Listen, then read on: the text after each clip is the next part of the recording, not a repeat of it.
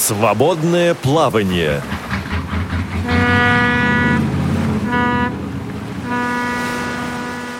Продолжаем репортаж о тренинге по дополнительной профессиональной программе «Специалист по доступной среде», которая реализуется в негосударственном учреждении Институт профессиональной реабилитации и подготовки персонала Общероссийской общественной организации инвалидов Всероссийского ордена Трудового Красного Знамени Общества слепых «Реакомп». Вниманию слушателей предлагаем интервью генерального директора Института Реакомп Сергея Николаевича Ваншина. Сергей Николаевич, вот э, совсем недавно прошла группа э, в нашем институте по доступной среде. Расскажите, пожалуйста, как давно эта программа существует и каковы особенности?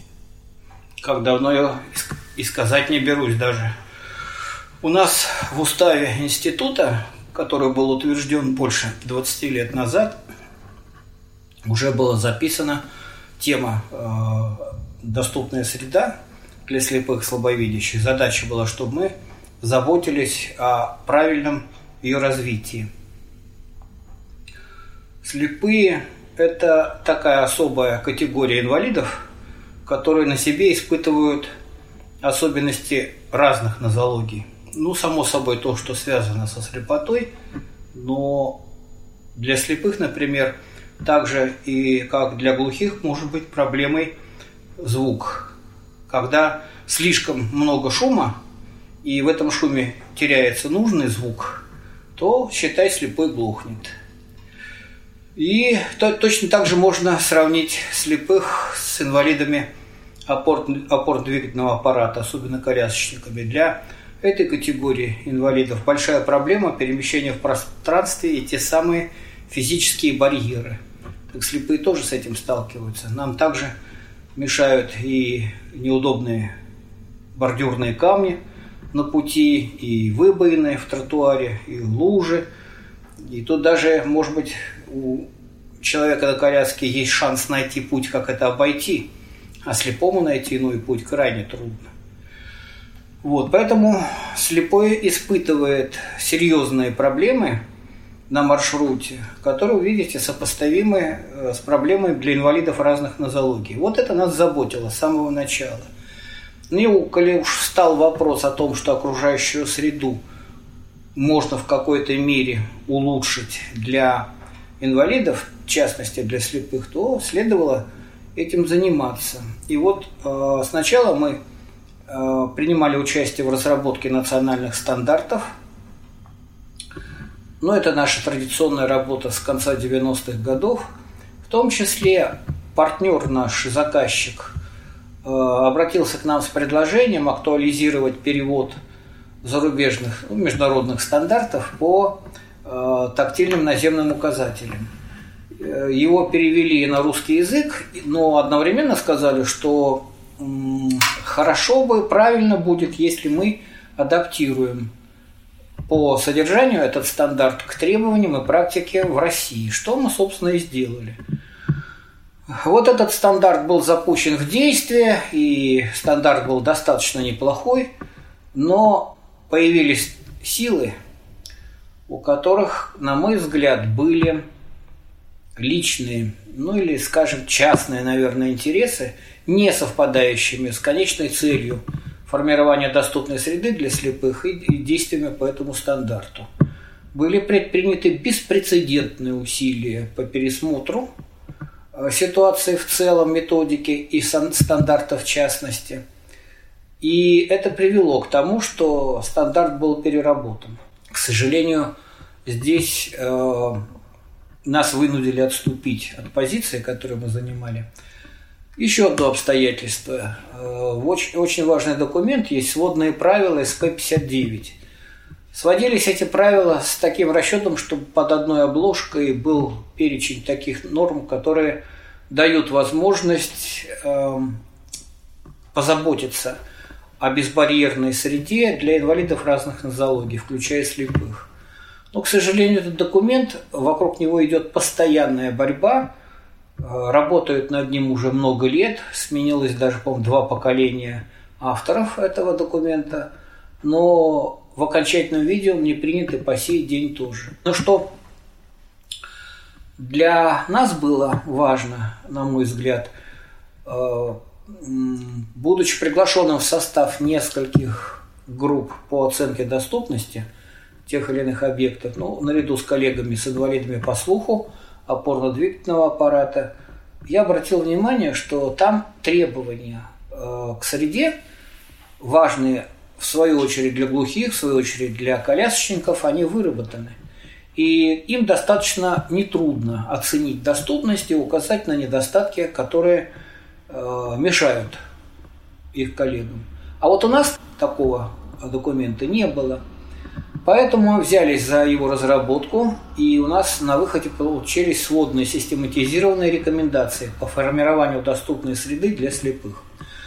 А наш принцип э, исторический, так сказать, или истори, такой, что работать надо не замкнутой кастой, а звать поучаствовать в разработке опытных, продвинутых специалистов из разных структур и регионов для того, чтобы в итоге у нас документ получился наиболее универсальным и разносторонним. Вот тогда мы тоже сформировали такую команду, и у нас участвовали и председатели региональных организаций, и представители э, ЦРС, Центра реабилитации слепых из Волоколамска, Усачева, и э, руководитель школы собак-проводников, и представители Департамента соцзащиты Москвы, которые занимаются обустройством городской инфраструктуры – Поэтому на выходе документ получился не только неплохой, но мы попросили представить советы и порекомендовать его, разраб... Э, его доработку. Во-первых, сам департамент соцзащиты, а во-вторых, еще э, университет, э, который готовит архитекторов. И оттуда, оттуда мы не только получили положительные и высоко оценившие нашу работу отзывы, но университет даже предложил разработать совместно методичку, которая была бы наглядным, настольным, вернее, пособием для э, прорабов, которые организуют строительные работы. Ну, как маленькая инструкция, где самые главные вопросы обозначены в отношении слепых. Да, мы хотели, конечно, этот документ, хотя он уже сам по себе приобрел вполне официальный статус, но мы хотели, чтобы этот документ рассмотрели наши руководители на заседании Центрального правления. К сожалению, эту работу заблокировала тогда Лидия Павловна Абрамова.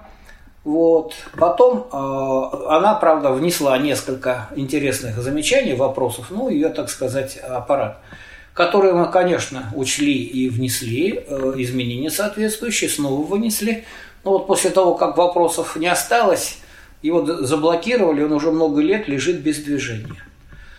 В настоящий момент э, у нас новое поколение сотрудников, молодые сотрудники, э, учатся и стажируются на инспекторах по доступной среде.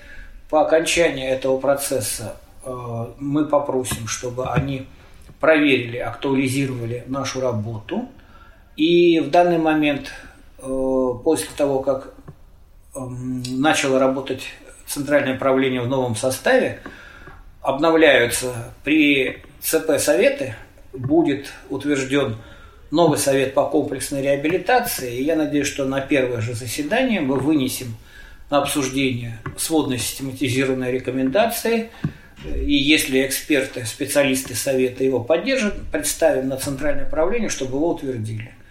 Очень надеюсь, что после того, как совет э, и правление рассмотрят документ – и он будет запущен в действие, то у каждого нашего инспектора и, и, и те, кто у нас учится, и у председателя региональной организации, у всех, перед кем встает вопрос об оценке степени доступности окружающего пространства для слепых, будет инструмент для сверки и оценки степени этой доступности.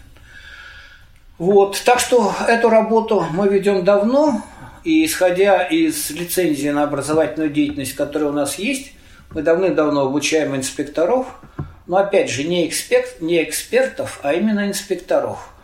Подходы несколько разные, хотя, может быть, они и не радикально отличаются, но инспектор – это специалист, который оценивает доступность с позиции э, исходя из интересов слепых, а эксперт – это некий э, специалист, который может оказаться участником споров. На наш взгляд, э, перед нами пока не стоит, не стоит такая задача, чтобы участвовать в конфликтах, в разборках, скажем, между государством и строителями, которые строят тот или иной объект, или городскими службами, которые должны заботиться о доступности городской инфраструктуры для инвалидов. И лишнее для нас э, участвовать в этих разборках. Для общества это вряд ли принесет пользу, а для того, чтобы разобраться в этих вопросах, и у государства, и у муниципальных властей достаточно собственных ресурсов. Вот. Поэтому вполне здесь разобраться можно и без того, чтобы наши специалисты встревали в эти конфликты, на мой взгляд. А вот еще раз подчеркну, оценить степень доступности окружающей среды для слепых и слабовидящих, вот это принципиально важно. И мы э, тех, кто проходит обучение по этой программе в институте, э, готовим именно в этом ключе. И рассчитываем, что они с пониманием относятся к такому подходу и будут работать в таком ключе на практике. Скажите, пожалуйста, вот из беседы с нашими слушателями я поняла, что э, во многих регионах уже активно ведется работа, много регионов уже этим занимаются, и есть ли те, кто еще совсем к этой теме не прикасался? Да. Ну, это, наверное, можно отнести насчет особенностей председателей наших региональных организаций – Э, степень их работы очень разная, и есть очень активные и очень продвинутые председатели, которые э, на волне и возглавляют э, процесс поток. А есть пассивные, которые лучше бы их никто не трогал, ну и так далее. Вот одном, одним из проявлений такого отношения к делу является факт подачи заявок. Э, на каждую из программ мы приглашаем региональные организации оформлять заявки, присылать к нам своих представителей для подготовки на усмотрение председателя. Сейчас я не готов сказать, сколько региональных организаций не присылали таких заявок вообще за все время. Но они были. Значит, волна, конечно, пошла от Москвы. Тут надо Москве отдать должное. Она и раньше других занялась, и продвинулась больше всех. Причем я бы отметил, что темп приспособления э, э, окружающей среды для инвалидов в Москве в несколько раз выше, чем в Западной Европе. Э, Берлин, например, двигался лет, наверное, 30 по этому пути. А Москва, ну, может быть, лет 5-7. И разница в степени приспособленности Москвы и Питера сейчас очень незначительная. Поэтому темпы продвижение этой задачи, решение этой задачи в Москве, конечно, гораздо выше, чем в Берлине. Ну и также в других городах Европы. Там тоже э, этими проблемами занимаются весьма давно, а мы относительно недавно. Так что Москва пионер. Но очень хорошо, что вслед за Москвой волна пошла и по другим регионам. Есть регионы, которые, конечно, продвинулись больше, есть которые меньше. Это от разных обстоятельств на местах зависит. Но лично мое мнение еще вот в чем заключается. А, надо сказать, что в одной из первых редакций СП-59, по-моему, было отмечено, что вся окружающая среда должна быть приспособлена для нужд маломобильных граждан, включая инвалидов. Изначально наши специалисты, и я вместе с ними считаю, что это нереально. Это абсурд. Абсолютно приспособить окружающую среду невозможно, а в России тем более – у нас э, половина, по-моему, или даже больше половины территории России находится за полярным кругом. Это особая ситуация. У нас очень много пространств, где буквально нога человека не ступала, и что там среду приспосабливать. Вот. Поэтому э, мы, э, наш институт первым выдвинул идею разумной достаточности, тем более, что такая формула предусмотрена и кон, э, Международной конвенцией о правах инвалидов. Мы очень рады, радуюсь я тоже, что наша позиция э, воспринята, и теперь принцип разумной достаточности есть во всех документах. Но если в первом случае при тотальном приспособлении есть инструкция и думать не надо, то во втором случае, когда разумная достаточность, то тут надо думать. И надо, конечно, определяться, где, как и что приспосабливать. Что в первую очередь, что в вторую, что в третью. То есть в какой мере эта разумность будет? Э, да, да, да. Насколько у кого То хватит есть в какую сторону, да, да. да. Ну, это тоже неизбежно, потому что это в любом случае связано с эффективностью, экономией средств, ну, или, вернее, так сказать, грамотным расходованием средств. Хотя Россия выделила несметные деньги на приспособление доступной среды, даже на уровне так называемых цивилизованных стран. Э, но, тем не менее, эти средства тоже надо использовать эффективно и грамотно. Тем более, что в отличие, или от, в некоторой степени в отличие от зарубежных стран у нас есть много специ... Э, этих эм, умельцев, которые лихо пилят бюджетные деньги. Бывает так, что их нацелили в доступную среду, их использовали, оформили, подписали и забыли, а сама среда осталась нетронутой. Вот такой парадокс э, происходит у нас. Такие случаи бывают в России, к сожалению. Так что тут еще нужен зоркий глаз за тем, как, собственно, деньги расходуются, как они направляются – и в той степени, в какой это будет дозволено, или будет такая возможность у наших, нам, конечно, и за этим надо присматривать. Ну, не надо допускать, чтобы нас принимали за дураков, и якобы в наших целях что-то там делали, а на самом деле оказывалось, что главная цель – это пополнить свои карманы за счет инвалидов. Такое, к сожалению, тоже А случается. кто в настоящее время ведет контроль? А, должны вести те, кто заказывает, да? Есть теперь уже немало национальных стандартов, документов, которые а, регламентируют эту работу. И надо, конечно, сверяться с этими документами. Вот. Есть, конечно, специалисты. Об этом по естественным причинам больше всех заботятся наши коллеги Всероссийского общества инвалидов. Инвалиды опорно-двигательного аппарата, колясочники. Ну, для них перемещение в пространстве – это первоочередная проблема. Вот они, конечно, этому уделяют гораздо больше внимания, чем, э, может быть, другие или для них это еще важнее, чем для других. Но я уже показал, что для нас это тоже очень важно.